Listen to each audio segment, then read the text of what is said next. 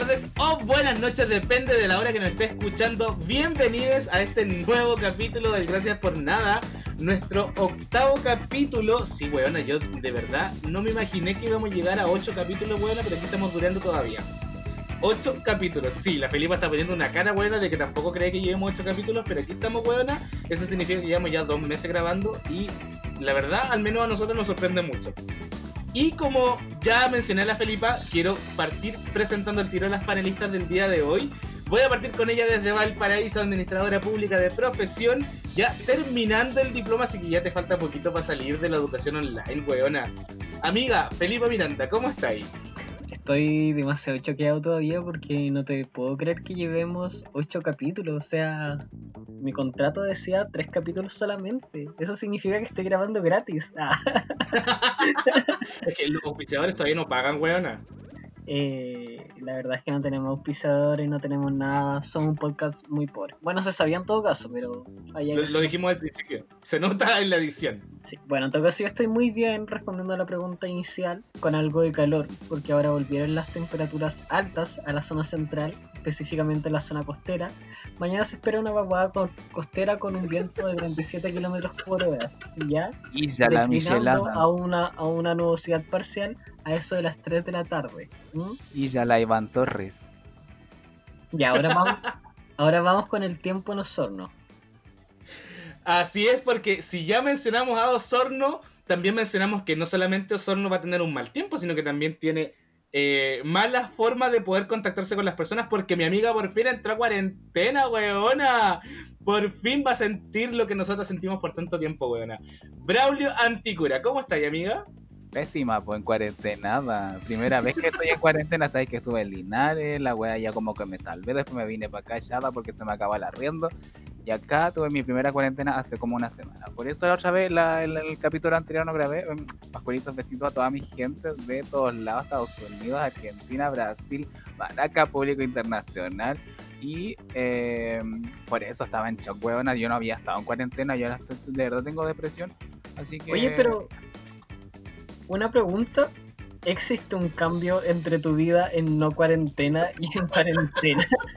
Porque sabíamos que en Talca, en Linares no salías, cuando llegaste a Osorno no salías, entonces no, entiendo cuál es el, cambio radical que enfrenta tu vida. ¿O es algo psicológico, una, netamente? Una expresa prohibición a mis libertades individuales. ¿Tú crees que eso es poco? De verdad eres una maldita fascista, así que yo no grabo más. Adiós. Bueno, ahí nos, queda, ahí, nos queda, ahí nos queda claro que no ha cambiado radicalmente su vida. definitivamente no, weona. Oye, pero aprovechando de que estaba mandando saludos, sabéis que una de las cosas que tenemos que hacer en este podcast es mandarle un saludo al Marcelo Lizana, una amiga que nos está escuchando, que no escuchaba desde el primer capítulo, weona, y que no se pierde ninguno. Creo que es la única persona que escucha todos los capítulos, así que obviamente hay que mandarle un saludo. Pascualito, besito a la prima que siempre tenemos un auditor y es él. Ajá. Ni siquiera somos nosotros, weón, es él. Es él. Lo queremos mucho. Oye. Y, a veces ni yo escucho el programa, así que gracias, Pascualitos, besitos a ella. Oye, y eh, finalmente vamos a eh, también saludar a nuestra nueva empleada pública. Eh, tenemos novedades. Fin, por fin empleada pública, así que, que es la presentadora de este hueveo, Nicolás Varela, como está el corazón. Ay, niña, estoy tan feliz, weón, que le regalé ya un mote a cada una. Va a quedar dura como una loma, niño. Más dura que los pacos, weón, estoy tan contenta. Pero muy bien, amiga. Muy, muy, muy bien. Eh, porque además de que la calera ya no está en cuarentena, porque este pueblo estuvo en cuarentena, aunque la gente no lo crea, estuvo en cuarentena esta ciudad. Eh, pero además de eso, con muy buenas noticias, así que estoy contentita, contentita, contentita. Y ya que estamos todas presentadas, vamos a dar paso a comentar más o menos qué es lo que vamos a estar hablando hoy día. Y la verdad es que vamos a partir con un tema que eh, más de alguna, alguna vez en su vida, ya sea ahora, ya fuera antes, han tenido instalada en sus celulares una aplicación de color naranja que eh, más de alguna anécdota ha dejado. Así que vamos a partir con, esa, con ese tema y después nos vamos a rememorar un poco el 18 de octubre, esta semana que cumplimos un año del 18 de octubre, y cómo desde el 18 de octubre cambia el debate público, cómo cambian las cosas, cómo cambian las presiones también dentro de las discusiones. Eh, y qué discusiones se van a dar en la nueva constitución. Así que eso también va a estar súper interesante. Pero partimos con Grinder, weón. Así que no nos vamos a hacer la weona. Quiero partir con Grinder. ¿Qué anécdotas? Porque de verdad, cada una tiene que tener por lo menos una anécdota en Grinder, weona. Al menos en el tiempo que la tuvo instalada, si es que todavía no la tienen instalada, weona. Felipa, ¿qué anécdotas tenéis en Grinder? Mira, eh, yo no voy a ser tan ridícula de decir que no conozco Grinder, porque Patúa. Porque po, patúa. Eh, lo que sí voy a decir es que por contrato yo no puedo hablar de estas cosas, porque uno cuando instala esa aplicación te ofrece una cláusula de privacidad. Entonces, si yo acepto esa cláusula de privacidad, no, no tengo por qué estarlo ventilando en este podcast. De hecho, me retiro. Adiós. Ah. y por Oye, último, no, no, no, niña, porque nosotros ayer tuvimos reunión de pauta y nos acordamos de tanta cosa. Y por, y por último tengo, tengo que agregar que qué tiene que ver esta huevada de tema. Como la maté. la Braula Yo no dijo vivo ustedes, soy empresaria. Yo soy Yo no empresaria. vivo de ustedes, soy Yo no empresaria. trabajo para ustedes los gays. No yo no trabajo para ustedes. Ya, poniéndolos serios, cosa que falta en este, en este trío. eh, sí, yo creo que una de mis primeras anécdotas em, me pasó cuando yo ingresé a la universidad. ¿Ya? Yo como mechona ingresé a mi institución de educación superior e iba con el celular en la mano mirando esa aplicación. po. ¿Tú ibas con Grindr abierto el primer día de clase? Sí, es que una tiene ¡Qué que... el Pero vientre de su imagínate- madre. Imagínate lo hubiese conocido eh, en, en el jardín. En el jardín hubiese estado con la aplicación. Abajo del refalín, weona. Ay, no, qué vergüenza. Oye, a todo esto nunca fui al jardín. ¿Ustedes fueron al jardín? Oye, yo duré como tres días porque me cagaba llorando, weona, porque las tías no me querían dar la leche. O sea, yo me daba la leche, a mí no me gustaba. Y después mi mamá me sacó. Mira cómo cambian las cosas. Pero ahora. ¿Y tú, Braulio, Alegre de despertar, weona. ¿Y tú, Braulio, fuiste al jardín? Sí, pues niña, rayito de sol acá en la Schilling, cerca, como a tres Ah, cuadras. muchos años. Sí, pues niña, obvio, pero y un gran lugar, gran lugar, muy buenos recuerdos. Tía Margarita, Oye, ya, pero no nos, des- pero no nos desviemos del tema porque la Felipa nos estaba contando que el primer día de clases de universidad iba con Grindr abierto. ¿Qué pasó? Oye, eh, solo Dios puede, ju- puede juzgarme, así que exijo respeto en mi país. ¿ya? Como el loco. Exijo respeto en mi país. Soy chilena y merezco respeto. Eh, sí, estaba el primer día de clases con la aplicación. No sé, no, no, no sé cómo describir a mi yo del pasado.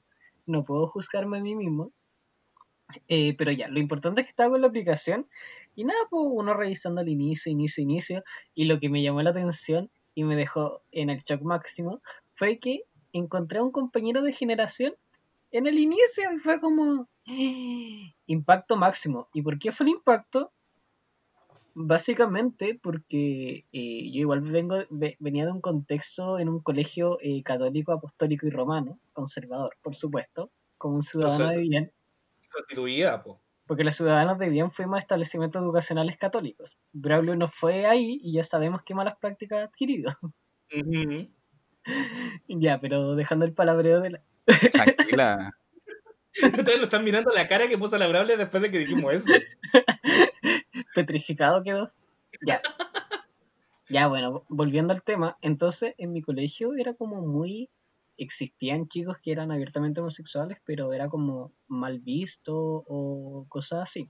En cambio, había muchas chicas que eran lesbianas, pero era como muy natural, muy común, muy común, muy común.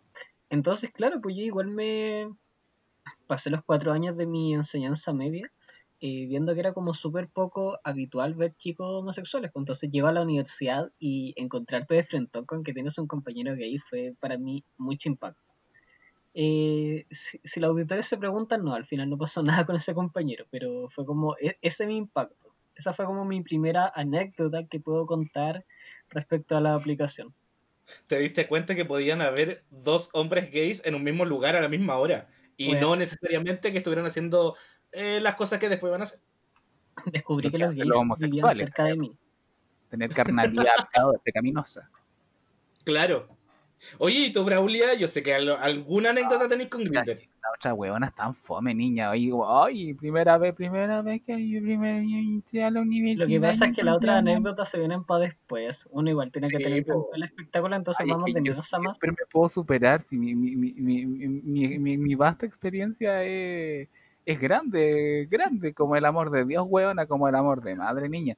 Mira, Es que mi voy a- siguiente, mi siguiente experiencia tiene que ver con Dios y ahí vaya a quedar son petrificada. Ah, vaya, que más petrificada, weona. Son varias. Ah, porque yo iba a empezar con lo fuerte. Yo iba a empezar con el plato fuerte, pero me puedo buscar uno más fuerte. porque Porque puedo. Eh, El, mira, mi- mi- mis primeros acercamientos. Bueno, yo voy a, voy, a, voy a comenzar diciendo que la única aplicación naranja que ahora tengo en mi celular es la aplicación del Banco de Estado. Para que la gente cache las condiciones que estoy, así como eh, impoluta. cuarentena, pues, weona. cuarentena intocada. Eh, segundo, em, mis, mis comienzos en esta aplicación fueron cuando yo estaba en Valpo. Yo tenía un celular viejo, weón, era un- una hueva grande, así un ladrillo alcatel maraca. Tuve que borrar el WhatsApp para poner la hueva niña. Eh, Y, y La mi amiga, como es, prefirió tener Grindr en vez de tener WhatsApp. funcionaba pésimo, pero yo ahí estaba con la wea, pues ahí me, me busqué un par de amarillos y la wea, pero el, el hueveo vivo lo tuve en, en la otra ciudad donde yo me fui a ubicar, yo no voy a, no voy a decir nombres, pero un camino local que da lo mismo. Y, y, y- y allá yo, eh, la primer, primer, bueno, en la primera o segunda semana que estaba en, en esa ciudad, y, Mm. y me fui a, a, a un campo de militares, Maraca, a un regimiento, y ahí como que mm, pasó lo que tenía que pasar con un milico.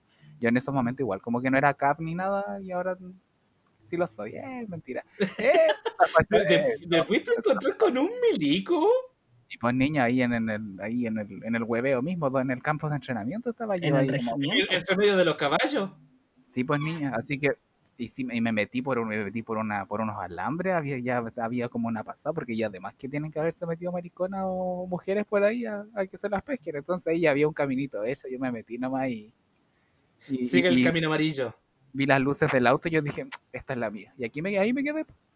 Y ahí te, y ahí te fusilaron el hoyo, pues amiga. Y pues, tú Nicolás, qué buena experiencia tienes. Yo la verdad tengo que transparentar que la primera vez que se instaló esa aplicación naranja en mi teléfono no fue por decisión propia. Yo aquí voy a hacer un, un juicio público. Porque una panelista que no está presente en este podcast, no el día de hoy, eh, junto a mi amiga Felipa, eh, andábamos, andábamos en un congreso en una ciudad que da lo mismo. eh, y mis amigas toman mi teléfono y me instalan Grinder. Y no solamente contactas con eso, sino que incluso ocuparon mi Grinder para hablar durante todos esos días a nombre mío. Verdad, se me había olvidado eso. Porque yo una niña, era una niña decente, una niña de bien que no, iba, que no iba a instalar ese tipo de aplicaciones porque no me iban a mí, po. Ajá, no te tomaba. Claro. porque era piola, piola sin lugar, piola sin ambiente. Discreto. Y bueno, después de tener a instalar la aplicación a mí me pasó una weá que la verdad me dejó como súper descolocado porque después yo, yo volví a mi pueblo, weona, y ya con la, con la aplicación instalada como que el visito te picaba y como que abría la aplicación igual. Ah, y eh, me habla un perfil sin foto, que cosa más rara dentro de esa aplicación, y no parte con un hola, sino que parte con un yo sabía que en algún momento te iba a encontrar aquí. Y es como, oye, esta cola me callaba del resfrío desde que era guaya chica. Era tu mamá. Y la cosa es que, eh, bueno, entre que empezábamos como a conversar porque no sabía quién chucha era, el tipo sabía, pero de dónde vivía, sabía eh, dónde tocaba, sabía eh, cómo hablaba, bueno, sabía todo de mí y yo no, lo- no, no- no lo conocía nada y fue como que chucha, me, me daba mucho miedo. La cosa es que eh, después como que el güey me dice, no, pero es que tú hablas muy bonito y es como, "¿Y ¿cómo, ¿cuándo me he escuchado hablar? Y me dijo, no, es que soy colectivero y a veces te has subido al auto y yo ya te vengo conociendo desde hace mucho tiempo. Y fue como, qué chucha. Mm. Bueno, yo de verdad me morí de miedo. Desde ese día y después de que caché que había un, un tipo que era colectivero que me venía como callando de hace mucho tiempo, yo empecé a tener mucho más cuidado cuando tomaba colectivos buenos porque de verdad como que esa situación no fue nada, pero nada de cómoda. Sí, para la gente que no la conoce a la huella. Nicolás, para que se ubique un poco, es como un niño poeta de 25 años. Oye, pero no facho. Era- Esa es la Era diferencia. como, to- era como tomante bandido, no sé, una wea así, te venía siguiendo. Claro. no sé. ¿Y al final pasó algo con ese hombre o? Yo O estaba horrendo, estaba pésimo. No, niña, no pasó nada. Yo eh, después como que en algún momento como que me mandó una foto de él y fue como que eh, no, nunca lo había visto, ni siquiera se me pasó como por la cabeza donde lo podría haber visto, pero me sirvió como para que después cuando fuese a tomar colectivo no tomar el de él porque me da, de verdad me daba cosita. Pero no, nunca pasó nada, de hecho nunca lo vi en persona ni nada porque fue muy raro todo. Oye, pero ahora que lo nombráis, igual a mí varias veces me ha pasado así como que te hablan en aplicación y es como, ay, te vi no sé dónde. Y yo es como, puta, yo. Es que yo igual soy ciego y como que yo no, yo no, yo, yo no enfoco las caras. Y yo soy súper, bueno, yo soy súper malo para recordar rostros. Yo veo una persona y te juro que a los cinco minutos ya lo olvidé. Excepto de los hombres, porque el hombre igual hay cosas que uno comparte. Hay, hay cosas que no se olvidan. Claro, hay cosas que no se olvidan. Es como la otra vez que Oye, a la pero- universidad tiene, Espérate, tiene buenos cachetes. ¿Qué no cosa? escuché. Es como cuando te dicen en la, te vi en la universidad tienes buenos cachetes y yo sigo, gracias. Ah, ¿te pasó eso? Ay, ¿te, te- te han dicho eso? Sí, y, era, y, era el y era el rector. Ah, ¿cómo quedó? El jefe de carrera. Oye, y a propósito de esa experiencia, yo quiero con tu nuevo relato, Felipa. Ay, vuelven las luces hacia mí. Sí, sí. Ya. Eh, la otra experiencia bizarra que yo me acuerdo fue luego de una jornada de trabajo, porque la, la gente que nos escucha debe saber que yo no solo so- soy una cara bonita, sino que también soy un joven esforzado que trabaja, eh, se gana sus lucas, sus chauchas, limpiando autos. Ah, no, mentira. Batallando contra el Eh, sistema. Ajá. Batallando contra el sistema. batallando contra la pobreza en la que uno vive si uno no salió nada millonaria, pues. Bueno, pa- para eso existe el OnlyFans, para hacerse lucas. Ah. ya, Busquen, bu- busquen el, el OnlyFans de mi amiga. eh, activo dominante. Ya, pero Ya cuenta, pues niña. ya, si el gusto de molestar a la bonita. Ya, lo que pasa es que en día está, eh, bueno, yo, tra- yo trabajaba en promoción universitaria, eh, promocionando las carreras de la universidad, pues, captando estudiantes de cuarto medio. O sea, captar suena feo, es como, no sé. Es como Bueno. captar tarjeta de crédito. Sí, es como, es como, suena como estafa. Bueno, si estuviera el Toto diría que es como lo que haces. No, En mejor. realidad es lo que hace la universidad más, más con esas carreras en las cuales estáis promocionando. Así que, No, pero promocionáis la universidad completa, no, Ah, no la pobreza de nuestra carrera, no. ya, pues entonces, eh, como promotor, un día me tocó hacer una charla a un cuarto medio, a un colegio que da lo mismo.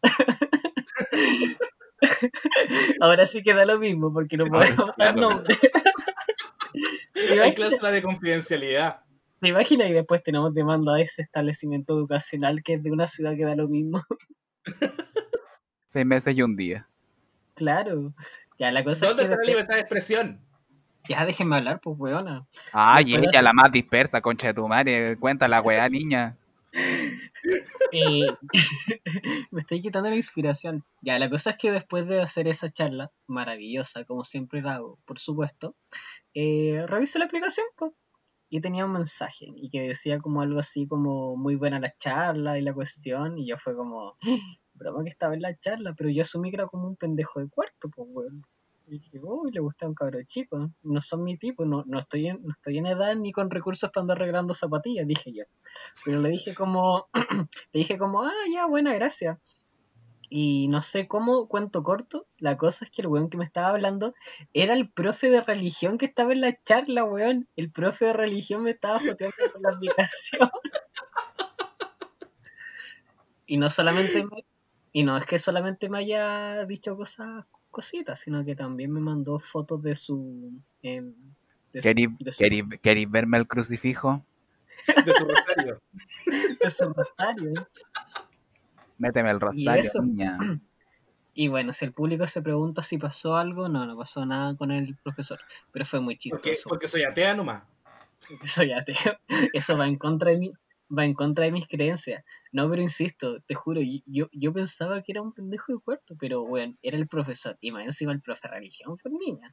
¿Estaba rico? Así que eso. No, pues si por eso dije que no pasó nada, pues weona. ¿Tú crees que si lo hubiesen encontrado rico? Ah, no, verdad que, verdad por- que le por- dije que no por mis creencias. No, pues las creencias. podrían haber- argumento. Convicciones morales.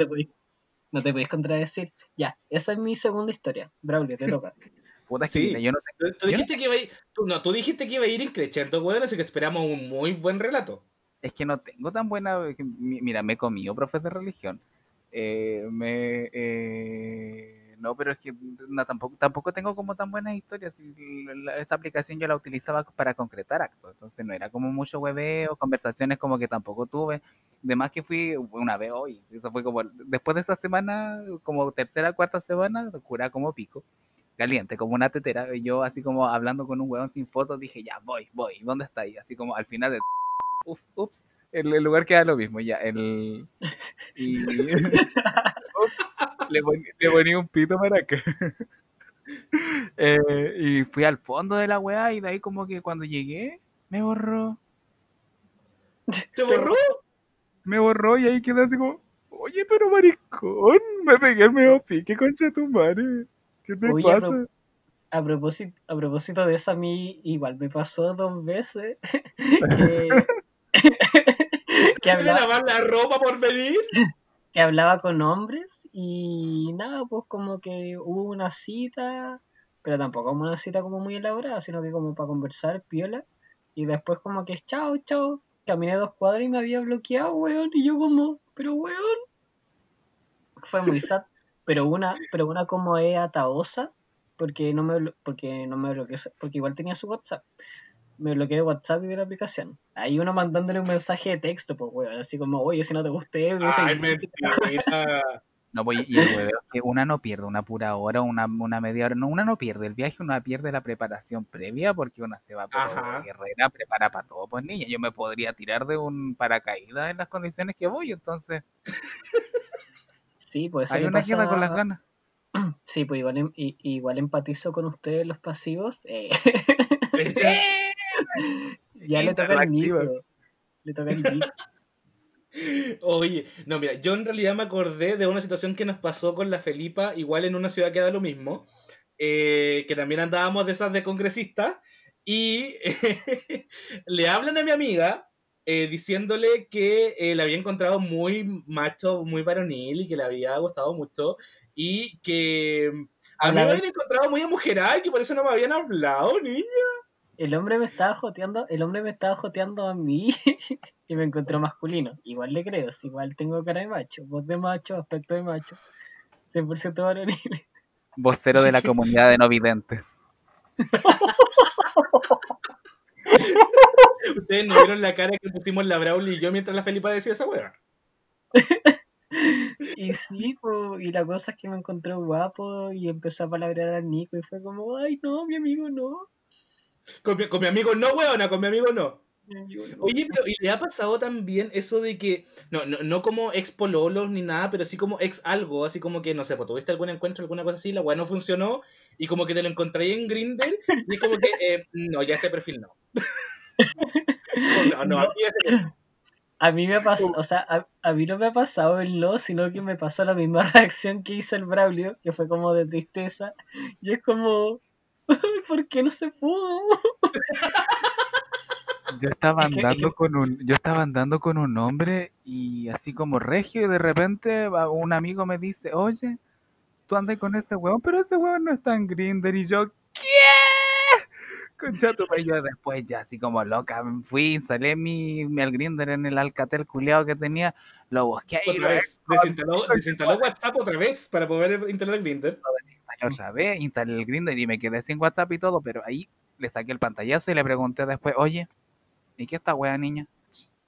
No, es que no soy yo. Y Yo, ah, sapo conche tu madre. Oye, pero a propósito, a propósito de eso, cuando uno está como recién conociendo, o cuando está como en la fase de conocer a alguien, ¿en qué momento se tiene que eliminar la aplicación? Porque, por ejemplo, a mí me pasó hace muchos años con un hombre que estaba conociendo que, no sé, pues llevamos como, un pa- como una semana hablando, una semana y media, y weón me reclamaba que todavía estaba en la aplicación y es como, pero si esto se puede destruir en cualquier minuto.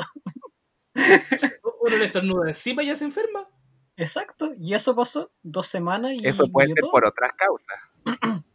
Ah, no, pues estamos hablando de la debilidad de, de la relación, pues weón. Toma, Sí, pues, coma cuando recién naranja, chiquilla, vitamina C. cuando recién estáis conociendo a alguien, po. Ya, pero eso. Pero re- retomando la, película la, la película, la pregunta que hacía eh, el niño. A mí lo que me ha pasado es que yo, yo, yo tengo varias experiencias no concretas, sino que tipos con los que hablaba y hablaba y hablaba y hablaba y un momento como que muere todo. Y después de nuevo lo pedí en la aplicación, pues. Y uno dice, ¿y si ahora sí? Porque, porque una queda con la weá en la cabeza, pues si una es loca Sí, también. porque, porque fue como una wea que nunca se concretó y no pasó nada, sino que se desarmó por weas X, ¿cachai? No, yo se Por caga la cabeza, yo lo bloqueo, no lo desbloqueo jamás. Me, yo me pueden desinstalar esta aplicación, me pueden banear, me pueden sacar del juego, pero yo no la desbloqueo nunca más. No, estoy loca. Jamás. No, y, y- y- yo tampoco soy como mucho de tomar las iniciativas con esas cosas, entonces como que veo el perfil y es como, "Mm, si me habla le respondo. Ya, pero, eh, eh, pero en ese, en ese momento, entonces, como que le mandáis el tap, Eh, no sé, es que... como para que esta- te pegue la escurrida, como que de, de que te responda, así como que te hable. Es que, esta, es que estos relatos son pre-TAP o cuando recién se estaba implementando el TAP, porque recuerden que yo estuve en una relación que duró mucho, entonces cuando eh, recién se implementó el TAP como que llevaba poquito y creo que después me puse a boliviar algo así, entonces como que no alcancé a vivir la fase del TAP. Y eso pues, Y eso, de pues, de todas maneras. formas, no, yo las dejo ir, nomás así como que ya sabéis que se acabó el, eh, te- se cumplió el ciclo, pascueritos, besitos, que te vaya bien, ojalá no verte más. Y después hacen cuentas nuevas y ahí sí me hablan, pues así como que ya, yo ahí sí me hago la bonita y es como, ah, Vuelven, la que- vuelven. tú la que no me saludabas, en, "Mm", y la que te decía la, "Mm, ahora quieres hablar conmigo, sí, y después yo la dejé plantada. ahora me así que- buscas, maldito. Así que mm, eh, sí, pero después yo lo extrañé. Así. Ya, oye, pasemos otro tema, niño. Sí, ya mejor. Mira que estamos sufriendo con este tema. Oye, pero antes de pasar al segundo tema, vamos a ir con los luces de, con los luces de más. Porque esta semana no he estado exento de luces de más, pues, weona. No he estado exento de este llamado que hacemos desde, desde el Gracias por Nada para que estas personas se hagan, se, se luzcan más haciendo su pega, niña. Así que quiero partir, como recién partió la Felipa, quiero partir con la Braulia. Braulia, ¿cuál es tu candidata para el luces de más, pues, esta semana? Mira, yo no estuve en el programa pasado, pero voy a aprovechar de no omitir esta eh, eh, la suspensión de las pro- eh, de lo- del programa de becas Chile eh, para el 2020, o sea, 2021, que fue como entre una no respuesta de Andrés Kub y una como una decisión compleja que argumentó el ministro del Interior Andrés Pérez y que decía que era una medida como Víctor Pérez, Víctor Pérez. Entonces eh, dijo que era una, una medida provisoria y que había que darle prioridad a otras cosas, pero finalmente, cuando tú estás viendo que está la zorra, que la única forma en la cual eh, podías arreglar un hueveo que de verdad se ve difícil, yo creo que es súper importante aplicar eh, argumentos, aplicar ideas, aplicar cosas que estén bien, bien argumentadas y bien creadas. Yo creo que es súper importante que la- eh, vayamos incluyendo la ciencia en todas las cosas que hacemos en la vida, porque finalmente hasta cierto punto es una crítica que igual le podemos hacer a todo, a cómo funciona casi la mayoría de Chile, ¿cachai? Que tenemos poco rigor, que tenemos poca experiencia eh, generando protocolos, generando, eh, siguiendo la- las evidencias respecto a la mayoría de las cosas, entonces eh, considero que es imprescindible que no se vaya, que no se quite plata de ciencia. Ciencia es muy importante, ciencia es como lo que debería guiarnos si es que creemos en, en que existe una, una especie de verdad eh, más o menos objetiva y que se pueden ob- obtener mejores resultados. Entonces, eh, yo lo encuentro aparte de, de pésimo, a huevón, no, niña, ¿cómo no? ¿Cómo no gastáis en ciencia, huevón? ¿Qué, ¿Qué vaya a hacer, niña? ¿Qué, qué, ¿En qué vaya a gastarte la plata? ¿Robándotela? ¿Para en el huevo dándosela a los pacos? ¿Para en el huevo? Listo, esa. Lúzcanse más, chucha de su madre. Oye, sí, ¿sabéis que una de las cosas que nos ha eh, hecho entender el, este 2020 y la pandemia, weona, es que, weona, todo necesita ciencia. Todo necesita ciencia. Todo. Y Chile ha tenido muchos problemas con que el capital humano y la gente que, que tiene postítulos, que se ha podido especializar un poco más, se va de Chile. ¿Cachai? O sea, bueno, luchaste tanto tiempo para que hubiera un ministerio de ciencia, ¿cachai? En un contexto actual en el que se necesita mucha ciencia y aún así no levantáis la voz diciendo, oye, weón, si andan buscando plata, no la busquen aquí porque de verdad esta weá no es la ultim, el último pelo a la cola, sino que es una cuestión súper importante y que ustedes se, se han hecho los hueones por muchos años y ya no pueden seguir haciéndolo. Es más, si nos ponemos a hablar de economía, cuando hablamos de desarrollo económico, de crecimiento económico, de innovación, es súper importante que también se vayan abriendo los mercados respecto a cómo se evalúa y cómo se analiza el funcionamiento del mercado en sí. tú, independientemente de lo que pase con la nueva constitución o cómo se, cómo sean los gobiernos, finalmente vamos a tener que meternos a un mercado.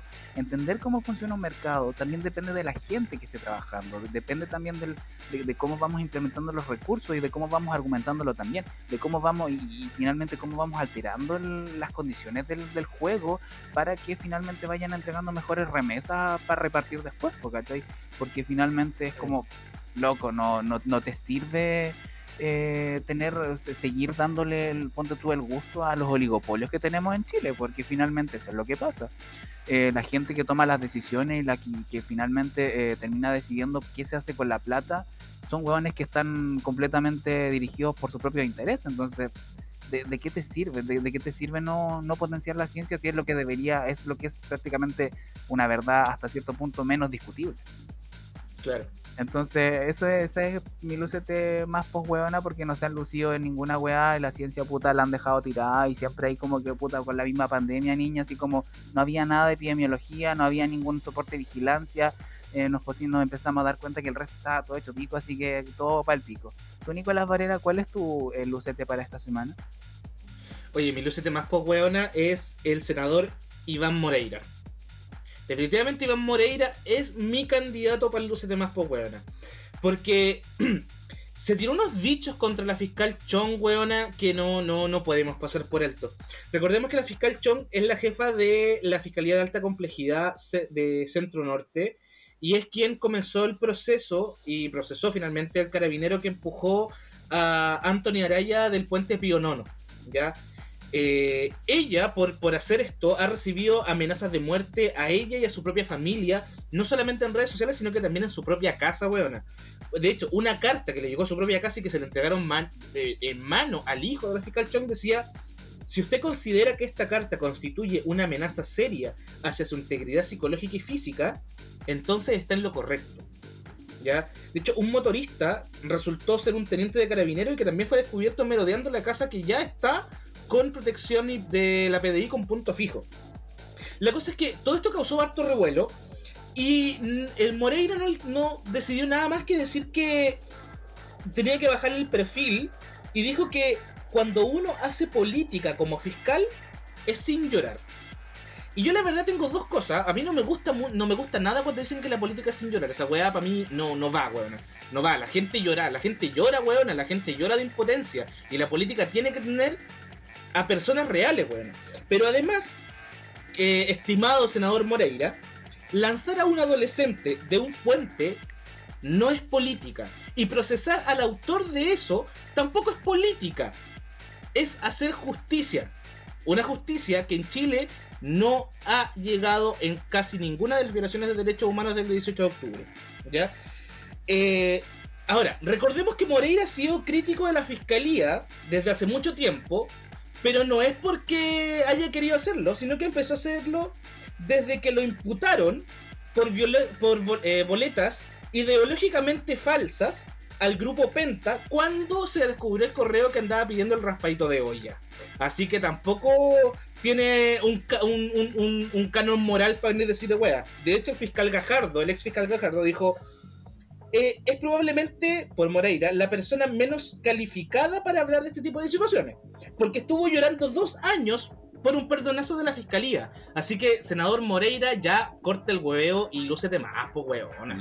No, lo peor es que ese viejo ha estado, bueno, uno ve una entrevista de ese viejo y lo primero que hace es no te metas a un lugar en el cual yo no te quiero responder, porque finalmente ahí te, al tiro termina diciendo, ay, que me están atacando o te está yendo por un lado.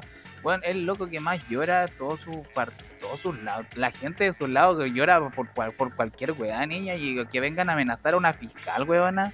O sea, ahora que le tiran un piedrazo a un Paco con, con, con casco, con escudo y toda la weá, eh, eh, lo considera una aberración. Es el partido, o sea, el sector político lo considera una aberración, pero no amenazar con una carta y que anden rondando los, los, los sargentos en, tu, en la casa de una fiscal no lo considera terrible, yo lo encuentro un, un doble Bueno, era, terrible. era- era un teniente, era un teniente y el weón, de hecho, cuando lo fiscalizaron ni siquiera, ni siquiera dijo que era Paco, ¿cachai? No tenía por qué pasar por ahí tampoco porque no le queda en su recorrido, entonces como weón, de verdad hay un amedrentamiento súper grave contra la fiscal Chong, han salido mucho a, a- a- a criticar esta weá, y que un senador venga a decir que la política es sin llorar, no, corta el huevo, por niña, corta el hueveo. Y eh, Felipa, ¿estáis por ahí? Porque te desconectaste.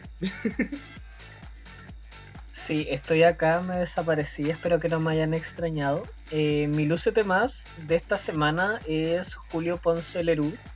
Eh, a propósito de la reducción de la multa que tiene que pagar por todo el caso SQM, ¿ya? Para quienes no han seguido eh, la noticia, la Corte Suprema decidió rebajar la multa que originalmente eh, había establecido la Superintendencia de eh, Valores y Seguros. Ya, esa multa se dictó el año 2014 y se obligaba a pagar a Julio Ponce Lerú una suma cercana a los 62 eh, millones de dólares. ¿Ok? Lo que sucedió es que la Corte Suprema decide rebajarla a, tu, tu, tu, a 3,3 millones de dólares. Entonces tenemos que es una gran rebaja de lo que fueron esas multas y nada, pues, te da cuenta de, de cómo los delitos de cuello y, eh, de cuello y, corga- de cuello y corbata no se persiguen con tanta fuerza como sucede con los delitos que son como más de calle. O sea, muchos decían, ojalá que Julio Ponce se hubiese puesto a vender eh, ensaladas en la calle o se hubiese puesto a vender ropa en la calle, porque quizás ahí se hubiese ido preso, porque ni siquiera la multa fue una gran condena, porque hay que eh, destacar igual que como señalan los medios, eh, según las investigaciones que se hicieron, se estima que las ganancias que obtuvo esta persona, que era el ex contralor de SQM, em, fue alrededor de eh, 120 millones de dólares que obtuvieron por ganancias fraudulentas. Entonces, si tenemos que las ganancias fraudulentas fueron de 120 millones de dólares y la multa al total que se le aplicó fue de 3 millones de dólares, tenemos que es prácticamente una pequeñez de todo lo que obtuvo. Y finalmente te demuestra que en Chile es mucho más fácil hacer delitos de cuello y corbata y no te pasa prácticamente nada. Así que mi luce tema de esta semana, de esta semana es Julio Ponce Lerú. Oye, sí, es súper heavy la señal que da, que da la Corte Suprema porque de hecho se entiende que quien tendría que eh, fijar la multa eh, es el ente fiscalizador, po, que en este caso era la Superintendencia de Valores y Seguros, que ahora es la Fiscalía Nacional Económica, si no me equivoco, que es la que, la que mota.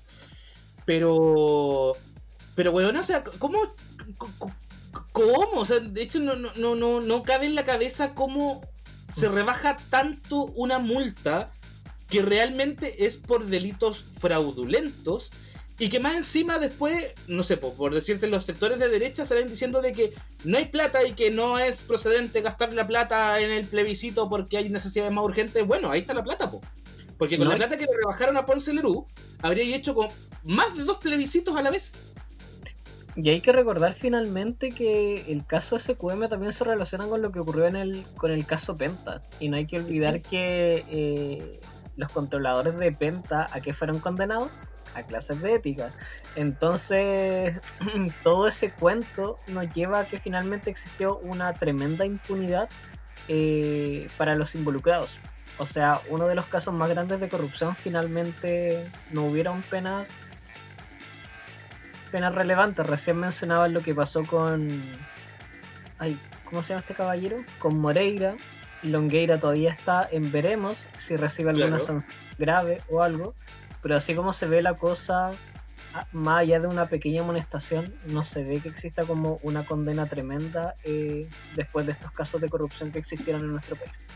Eso es un igual igual va en contra de una de las cosas que siempre dice la derecha, que es decir que el Estado no maneja bien los recursos, entendiendo además que hay un, un manejo político y un manejo de, de, de, de, la legislación que finalmente eh, permite hacer estas weas. Entonces, ¿cómo vaya a luchar contra la corrupción si hay unos hueones que están haciendo esta mierda? Así como si hay un viejo que le bajan un montón la, la, multa. Entonces, no sé, ¿cómo, cómo reformáis esta mierda para que funcione, niña? ¿Cómo, yo, esta wea hay que hacerla de nuevo. Oye, ¿y sabéis que...? Ah, dale, Felipe. Es que estas señales te demuestran que finalmente los grupos que tanto eh, se llenan la boca hablando de populismos y otros grupos que hablan tanto de justicia social en realidad no están como interesados en legislar por la eh, porque ya no haya más corrupción o sea eh, no hay que pasar por alto también todos los ataques que se han hecho al Ministerio Público y a Contraloría durante estos meses porque están haciendo investigar y fiscalizar y se los ataca como eh, sesgados políticamente, que están excediendo sus atribuciones, solamente para que no se metan más allá de donde genera incomodidad. Claro. Y de hecho la Suprema también eh, hay una cuestión que, que, que es súper interesante, que no se ve conectada, porque más allá de, del, fallo que entrega, eh, el trasfondo del fallo es que hace ver a la Suprema como con una total desconexión de la realidad de la sociedad chilena respecto a que este fallo solamente confirma la falta de legitimidad que tienen cada una de las instituciones del Estado. Falta de legitimidad que se ven potenciadas después del 18 de octubre. Entonces como de realmente este tipo de cosas sigue haciendo y sigue cimentando la falta de legitimidad de las instituciones del Estado que hay que salvaguardar, que hay que mantener, pero que hay que mantener con acciones concretas. Y de hecho, esta falta de legitimidad, bueno, es lo que nos va a conectar porque vamos a estar terminando ahora con el uso de más weón y vamos a conectar al tiro con el segundo tema, que es eh, lo que habíamos comentado al principio desde eh, este aniversario del 18 de octubre, aniversario de la revuelta popular del 18 de octubre, y cómo esto va a repercutir también en las discusiones públicas, en las discusiones políticas y en cómo se viene la nueva constitución, que va a ser un debate súper, súper interesante. Así que para eso quiero dejar la primera pregunta abierta para las palabras, que es que muchos han hablado de que la constitución no cambia nada, de que, de que no repercute en la vida de las personas. Y bueno, la verdad es que no, la constitución sí repercute y sí cambia las cosas. Ahora, que las mejore o no, eso va a depender. Pero de que las cambia, las cambia. Dejo la palabra abierta. Felipa. Eh, sí, efectivamente. Bueno, ese ha sido el discurso del rechazo de que la constitución no modifica nada. Y eso es mentira. O sea, eh, como lo comentábamos en otra instancia, la constitución finalmente viene a reflejar cómo va a ser el Estado de Chile cómo el Estado va a cumplir con sus tareas y cuáles son las tareas. ¿Y por qué digo esto? Porque básicamente, eh, no sé, pues la Constitución se establecen qué derechos se deben garantizar, en primer lugar. Y la relevancia de eso es que si un derecho está en la Constitución, eso le da como eh, el poder a la ciudadanía a exigir para que el Estado cumpla con aquello que, se, que está comprometido eh, a, garantizar. ¿ya? Por otra parte, la constitución también, bueno, esta parte quizás no es como tan, tan popular, porque mucho se habla de los derechos, pero también la constitución viene a regular lo que viene a ser el sistema político y administrativo de, del país. O sea, tenemos un Congreso. ¿Queremos un Congreso con dos cámaras o queremos un Congreso con una cámara? ¿Queremos eh, un, eh, un, poder eh, ejecutivo muy presidencialista, semipresidencial? ¿Cómo va a funcionar eso? ¿Cuántos años va a durar el mandato presidencial? ¿Cómo va a ser nuestro estado. Va a ser un estado unitario, va a ser un estado regional, va a ser un estado federal. Son eh, distintos aspectos que se detallan en la constitución. Y me quedo con tus palabras en que, claro, acá no estamos diciendo que el cambio por sí solo vaya a mejorar de manera positiva eh, cómo se vive en el país, pero de que cambia las cosas, sí las cambia. Claro. Braulia, yo creo Tú que... nos aporta desde una mirada no tan academicista de nosotros dos que somos administradoras públicas, pues bueno. yo por lo menos creo que es súper importante que en el, eh, en el momento en el cual hablamos de derechos, en la en que se empiezan como a priorizar ciertas actividades que va a tener el Estado. Por ejemplo, eh, ponte tú, ahora tenemos el, a la misma altura eh, desde el punto de vista de, de, los derechos, el derecho, ponte tú, a la educación como el derecho a la libertad de enseñanza. Entonces, cuando tú contrapesáis las dos cosas, uno no va a prevalecer sobre el otro. Entonces, no, obligáis, no tenía una no una posibilidad para obligar al Estado a que cumpla cierta responsabilidad. Entonces, eso se puede aplicar a un montón de cosas. Además, también se pueden cambiar eh, ciertas como eh, indicaciones respecto a como cómo se podría llegar a interpretar, eh, ponte tú un tema. Por ejemplo, eh, no sé, ponte tú, en el tema no existe el reconocimiento constitucional de eh, las personas trans o de, las diversidades. Entonces es, importante hasta cierto punto sentar un precedente, legislar en base a ese precedente.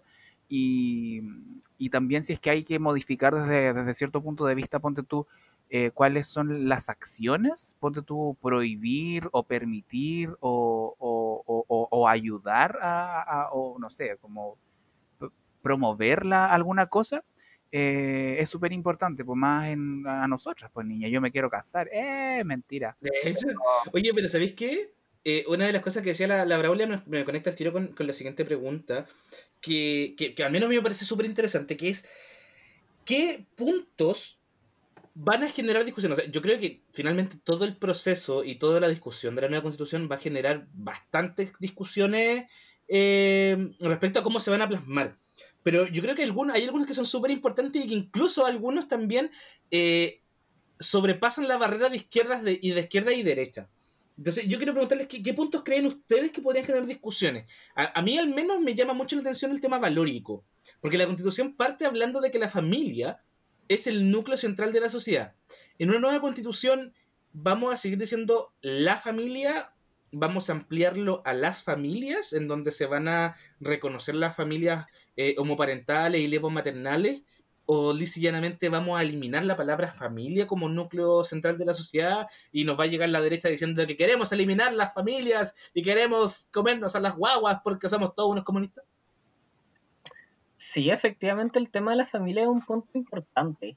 Hay colas de derecha que dicen, no sé, colas de derecha que da lo mismo quiénes son, que dicen que una constitución eventualmente no traería ninguna modificación para las personas LGBTIQ y con el caso de la familia sí tenemos un punto específico, porque como bien dice Nicolás, efectivamente la constitución habla de la familia. Pero si tú en la constitución pones las familias, ya estás eh, dejando entrever que no es un solo tipo de familia. Y cuando tú hablas que no existe un único tipo de familia, abres la puerta de inmediato a lo que puede ser a una eh, adopción homoparental o lesbo eh, o, una adopción de dos mujeres, ¿cachai? O de cualquier persona de la diversidad sexual. Eso, em, en primer lugar, el otro tema, no te doy el pase brable porque no me acuerdo cuál era el otro punto que tenía anotado. Mira, yo respecto, al tema de la familia lo encuentro igual, mira, te lo pueden atacar desde un punto de vista de la economía de la, del lenguaje en el cual la familia es una cosa que tiene muchas acepciones y que tiene muchas definiciones. Eh, son los tipos de familia lo que está ya cambiando, no necesariamente, porque cuando habláis de las familias habláis más que todo de la cantidad es lo que me suena a mí cuando habláis del, ponte tú, los patos, eh, el pato puede ser de muchas especies, pero eh, sigue siendo un pato. Entonces, eh, si yo hablo de los patos, hablo de varios patos. Entonces, no es como que haya un, un tema así como que yo creo que lo que lo que habría que sí empezar a, tomarlo como podría explicitarse también que existen muchos tipos de familias y que se van a regularizar.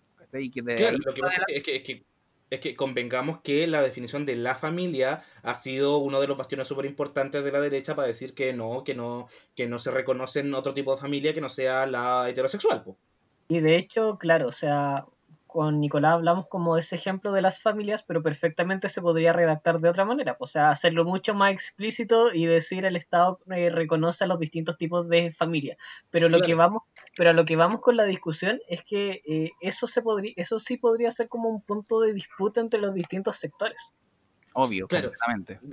De, hecho, otro punto, y, antes de pasar a, los que sobrepasan esta barrera, yo creo que los que sí, eh, sí se va a dar, eh, al menos entre izquierda y derecha, o yo creo que entre Estado más neoliberal con el de bienestar, van a ser tanto la salud, el sistema tributario, educación eh, y pensiones.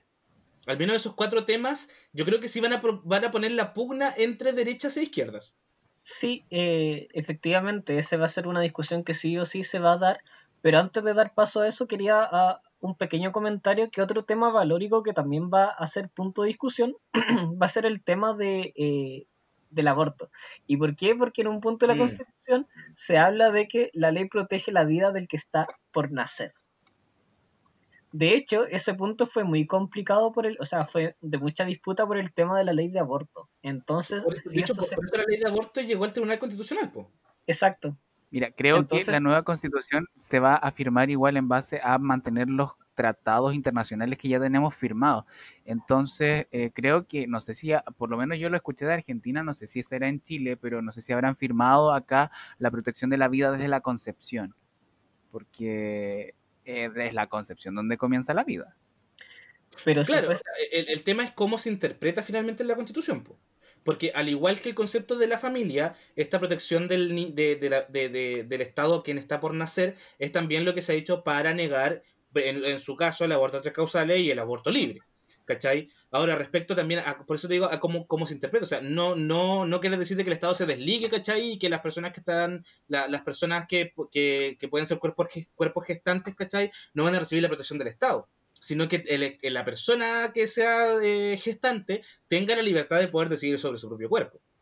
Claro, y sobre eso también hay que destacar que hay otros países que igual han legislado el aborto e imagino que también han firmado esos tratados a los que hace luz Entonces, es que el punto de discusión va a ser que los grupos conservadores obviamente no van a querer que se toque esa frase, pero otros grupos sí van a querer que se modifique.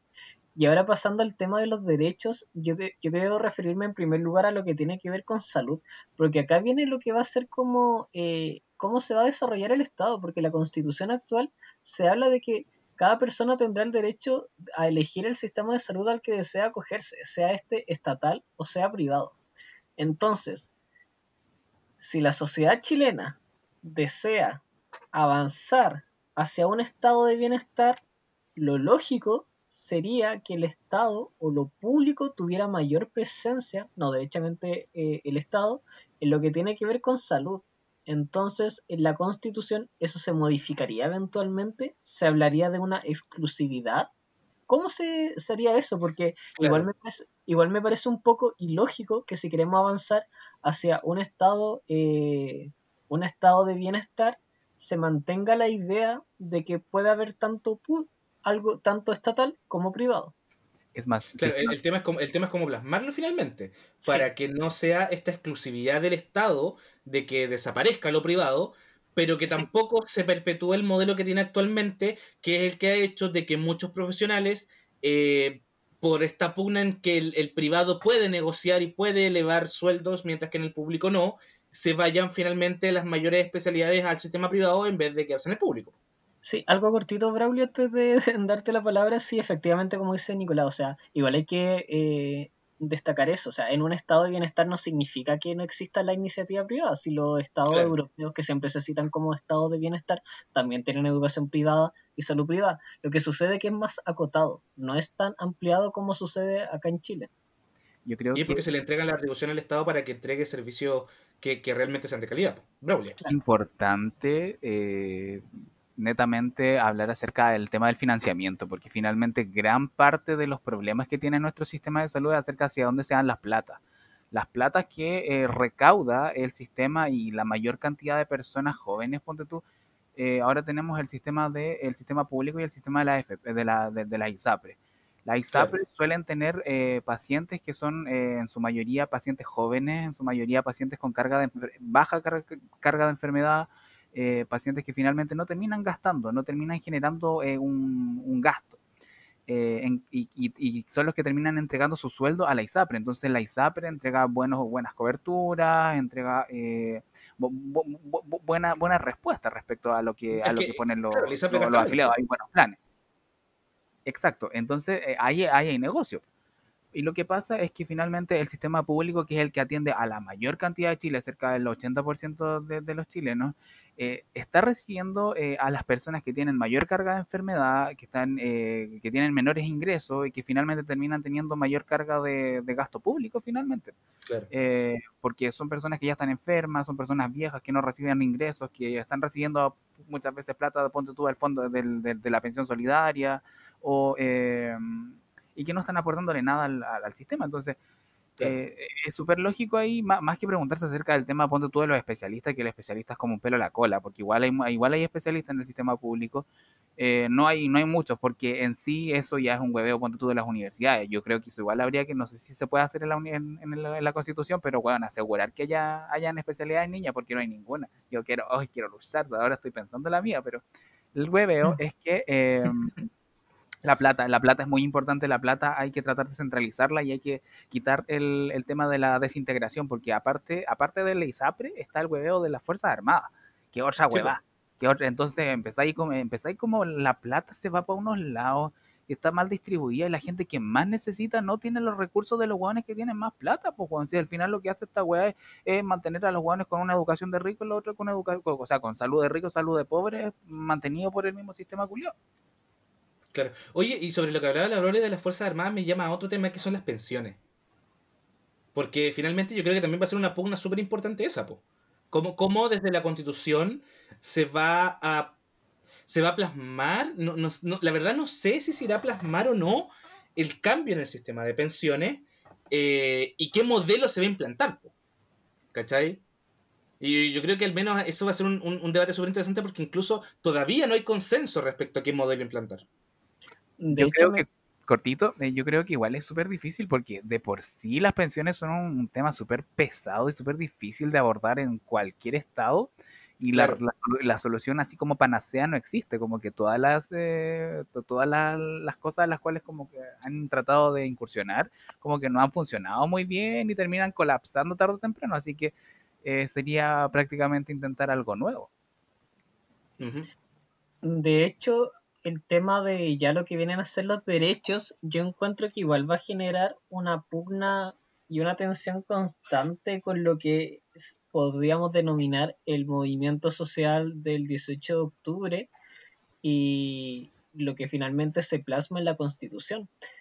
Hoy he estado leyendo un comentario, un hilo súper interesante de Twitter que decía que, bueno, que lo escribió, decía, el éxito del de los movimientos sociales a la vez termina siendo su fracaso. ¿Por qué? Básicamente porque los movimientos sociales generalmente surgen como nosotros estamos en contra de esto, nosotros rechazamos esto, a nosotros nos gustaría esto, pero de manera muy general. ¿Ya? Lo que sucede es que esas demandas obviamente las terminan capitalizando los actores políticos, que son los congresistas, los ministros, el gobierno, pero la demanda ciudadana muchas veces es muy difusa y lo que terminan ejecutando los actores políticos no es como uno quisiera, porque muchas veces ni siquiera se sabe lo que se quiere. Porque a propósito de las pensiones, yo creo que todos queremos que mejoren las pensiones, pero la pregunta es, ¿qué queremos? ¿Cómo? ¿Sistema de reparto individual? ¿Un sistema mixto? Eh, ¿Un sistema antiguo? Entonces ahí empieza la fractura en el movimiento social y yo creo que esa discusión va a ser súper interesante porque como bien dijiste en un comienzo, existen temas que van a ser como muy polarizantes desde una perspectiva izquierda-derecha. Hay otros temas que no, que los podemos comentar después, que tienen que ver con temas de que van a ser transversales, o sea, van a romper la lógica de izquierda y derecha, pero lo que tiene que ver con derechos sociales, seguramente se va a dar esa lógica.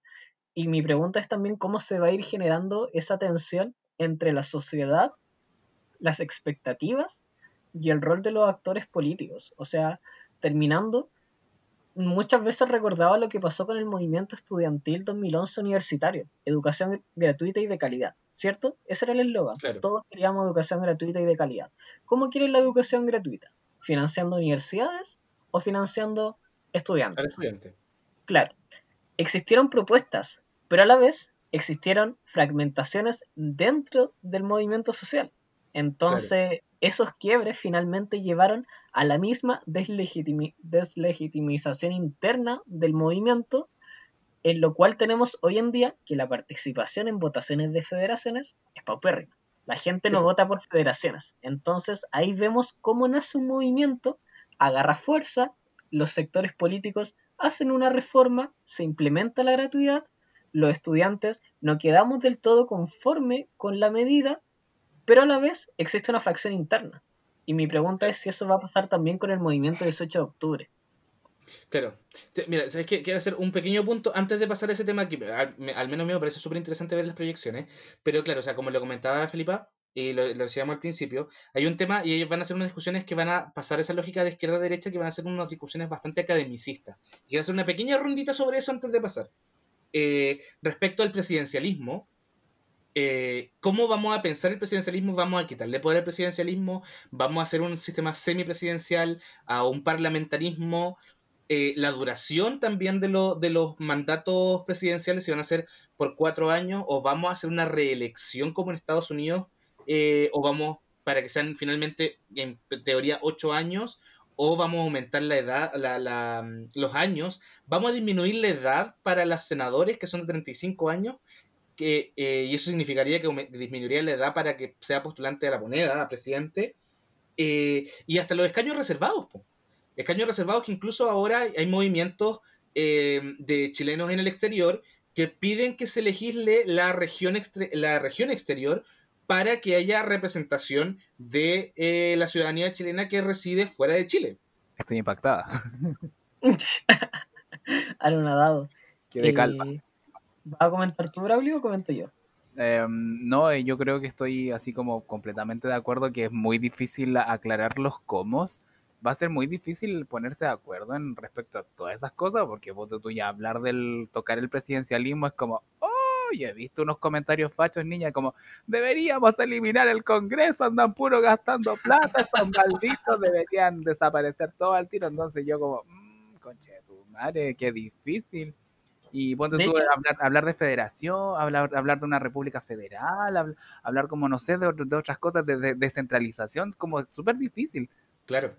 De hecho, de hecho, por eso con el Nico hablamos de que va a ser un debate academicista, porque en realidad no es como un debate que llame como al, al- al común de la gente, porque Claro.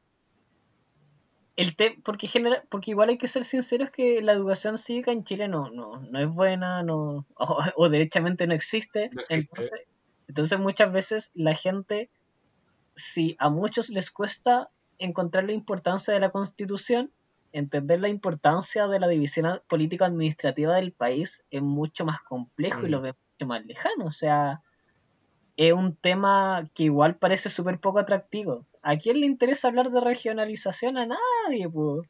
A nosotras, pues, reconozcámosle a la gente que nosotras ayer, después de la en la reunión de pauta con la Felipa, nos quedamos haciendo política ficción y nos imaginamos una, una división político-administrativa totalmente distinta con cinco macroregiones y nos dimos el paseo de que tendrían que haber hiperintendentes, que tendrían que haber otra forma de hacer seremi, que, y nos dimos un pajeo, pero gigante, pues, huevona. No, y repartimos los territorios, qué región debería Claro. estar cada sector.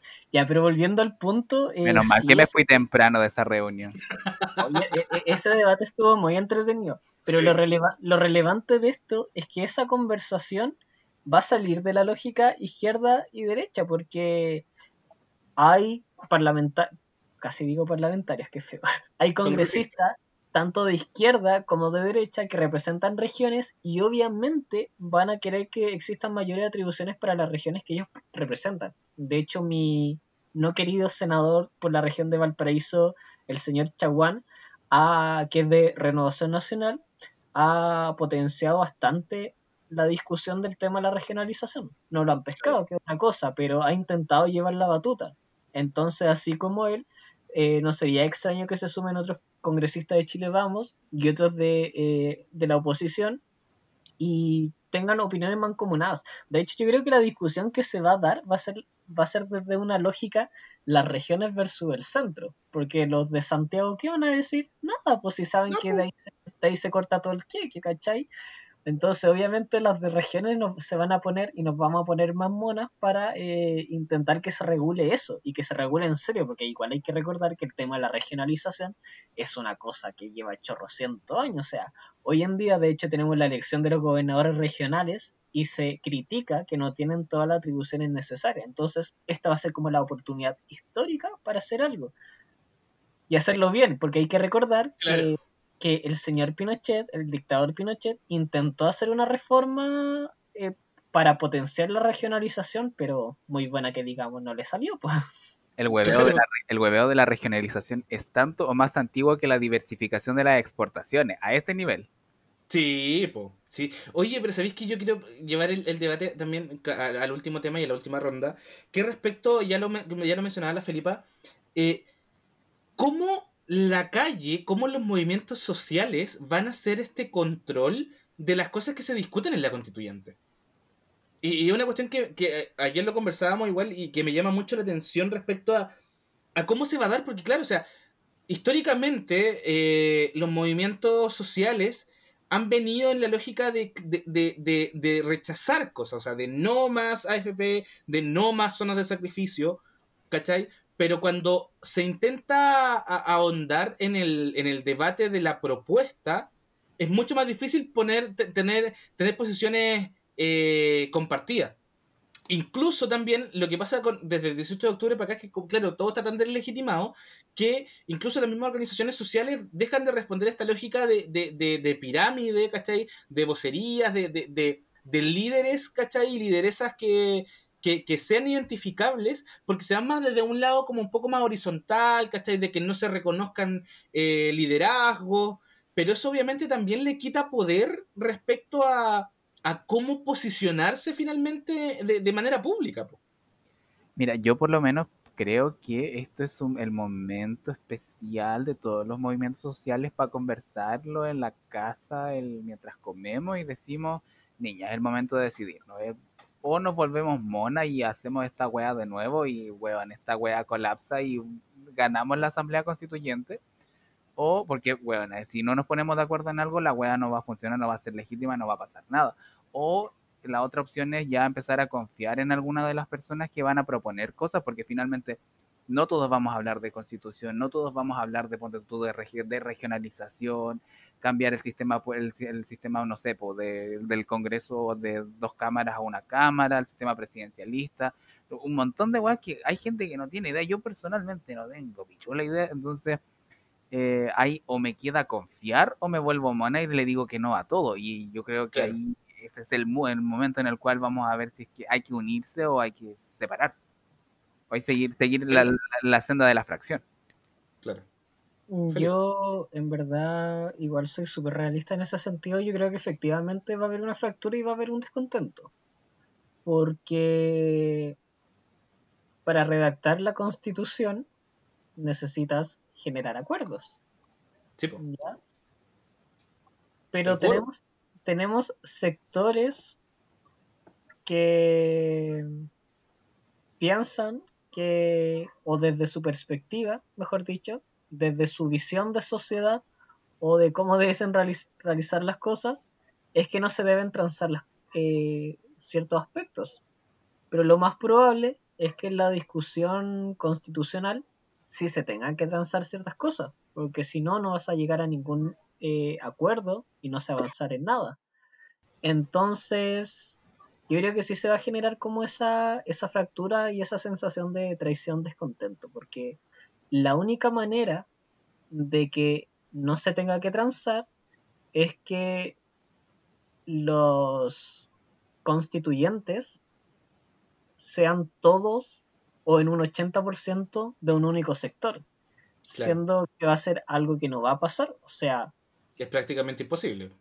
O sea, hay que pensar que el apruebo y el rechazo es una cosa y lo otro son las sensibilidades políticas. Porque claro, hoy, en día se habla de que el apruebo es un 70% y el rechazo es un 20%. La pregunta es, ¿eso significa que la derecha en Chile es un 20%? No lo es. No necesariamente. No lo es. La centro derecha versus la centro izquierda generalmente se mueven en una lógica 50 y 50. Por algo el sistema binominal se mantuvo tanto tiempo y de hecho en estas últimas elecciones, igual eh, en las últimas elecciones del Congreso se mantuvo de manera similar porque la centro izquierda logró una leve eh, mayoría, pero tampoco es como que haya arrasado 70-30, ¿cachai?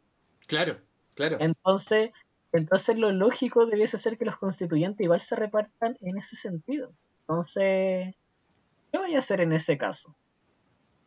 Sí, de hecho sería súper esperable que se repita como la lógica desde el Congreso a la constituyente, po.